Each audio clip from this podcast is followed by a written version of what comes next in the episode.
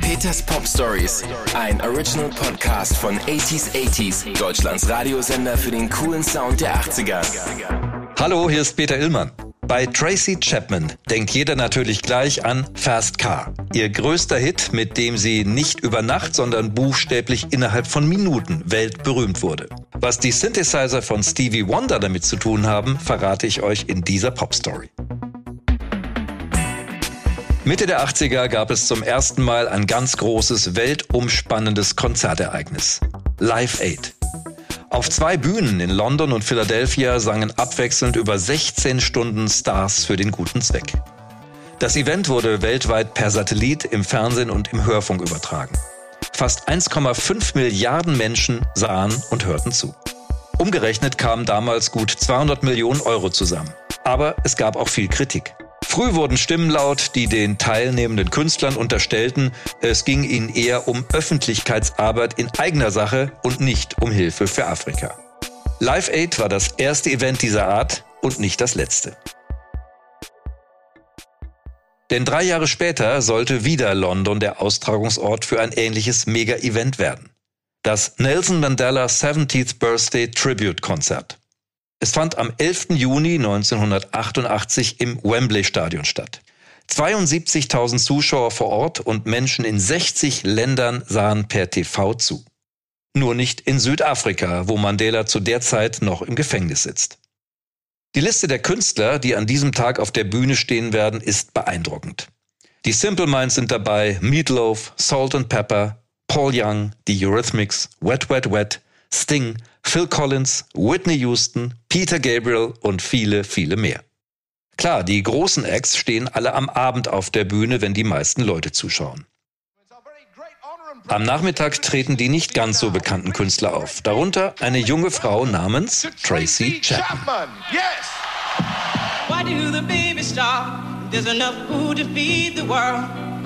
Why wouldn't there so many of us? Are there people still alone?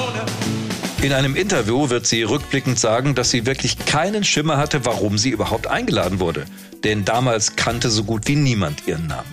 Tracy spielt am Nachmittag ein paar Songs und ist sehr erleichtert, als alles vorüber ist. Nach der Nervosität der letzten Tage kann sie endlich entspannen.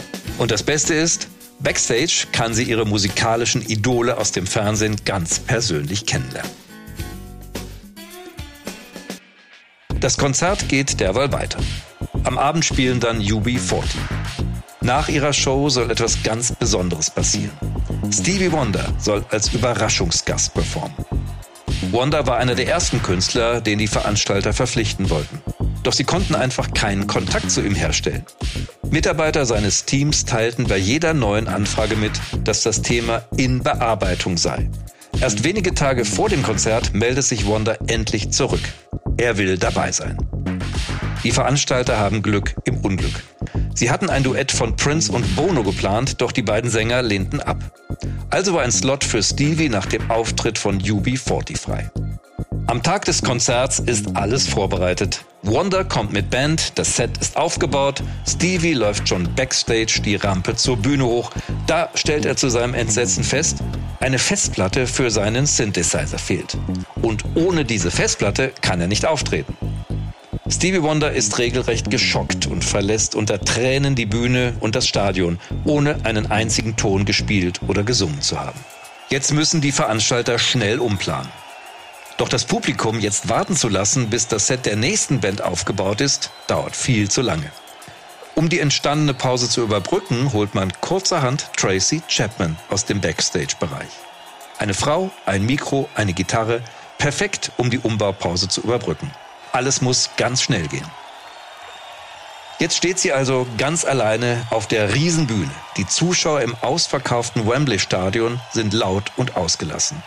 600 Millionen Menschen schauen weltweit zu. Ich hatte überhaupt keine Zeit, mich vorzubereiten, sagt Chapman über diesen Moment. Ich bin einfach rausgegangen und habe abgeliefert. Auf YouTube könnt ihr den Auftritt noch finden. Sie ist zu Beginn wahnsinnig aufgeregt, man kann es regelrecht hören.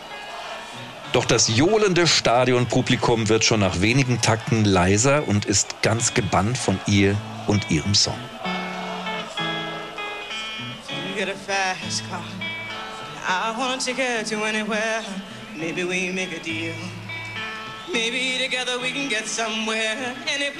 better. Starting from zero, got nothing to lose. Maybe we'll make something. Zum Schluss wird es gleich mehrere glückliche Enden geben. Stevie Wonder wird doch noch spielen mit den Instrumenten von Whitney Houstons Band. Der Druck auf das Regime in Südafrika wird auch durch das Konzert immer größer. 20 Monate später, im Februar 1990, wird Mandela aus dem Gefängnis entlassen. Und Tracy Chapman? Sie wird in diesen wenigen Minuten weltberühmt. Kurz nach ihrem Auftritt geht ihr Album in vielen Ländern auf 1 und verkauft sich bis heute unglaubliche 14 Millionen Mal.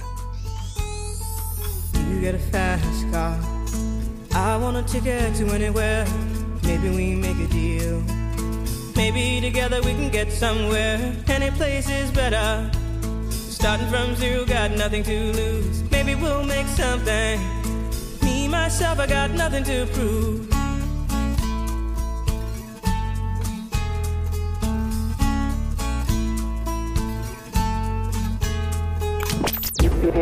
Peters Pop Stories, ein Original Podcast von 80s 80s, Deutschlands Radiosender für den coolen Sound der 80er. Mehr Pop Stories und die passenden 80s Songs von Depeche Mode, David Bowie, Madonna, The Human League und vielen mehr hört ihr im Programm von 80s 80s. Jetzt entdecken in der App und im Web 80s80s.de.